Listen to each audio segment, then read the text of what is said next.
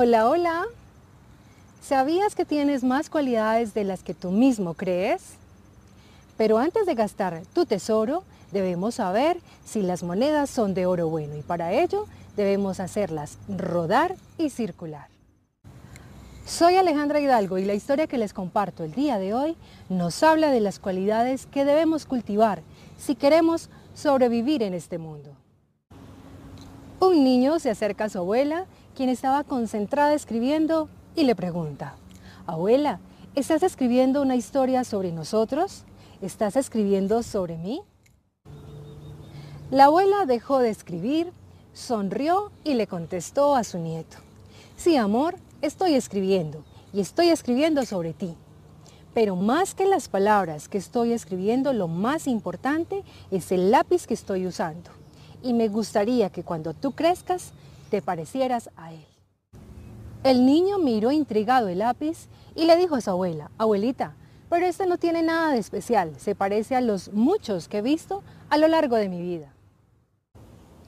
La abuela le dijo, todo depende cómo mire las cosas y este lápiz tiene cinco cualidades que son muy importantes para sobrevivir en este mundo. Primera cualidad, el lápiz puede escribir y dibujar grandes cosas, pero no lo puede hacer solo, necesita una mano guía. En nuestro caso, también necesitamos de una mano y lo podemos llamar Dios, maestros, familia, quienes siempre nos encaminarán por la mejor ruta. De vez en cuando el lápiz deberá dejar de escribir y parar por un momento y utilizar el sacapuntas. Esta acción será dolorosa para él, pero el final estará más afilado. Igual ocurre con nosotros. En ocasiones la vida nos coloca al frente de situaciones complicadas, dolorosas, pero que una vez pasan estaremos más fortalecidos y con muchas lecciones aprendidas.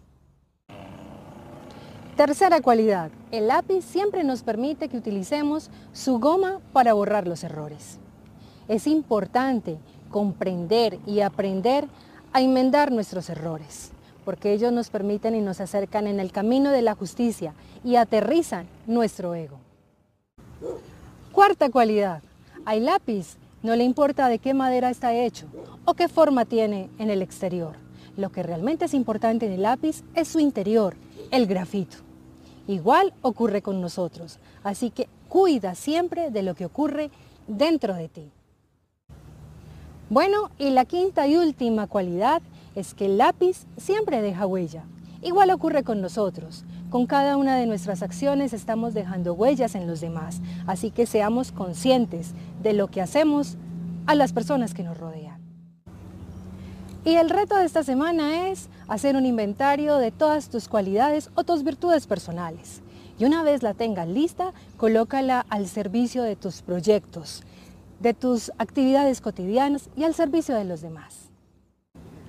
Si este mensaje les gustó, espero que lo compartan en sus redes sociales, con sus familiares, amigos, con el perro, con el gato, en fin. Ya los espero la próxima semana con otro tema. Cuídense mucho. Chao, chao.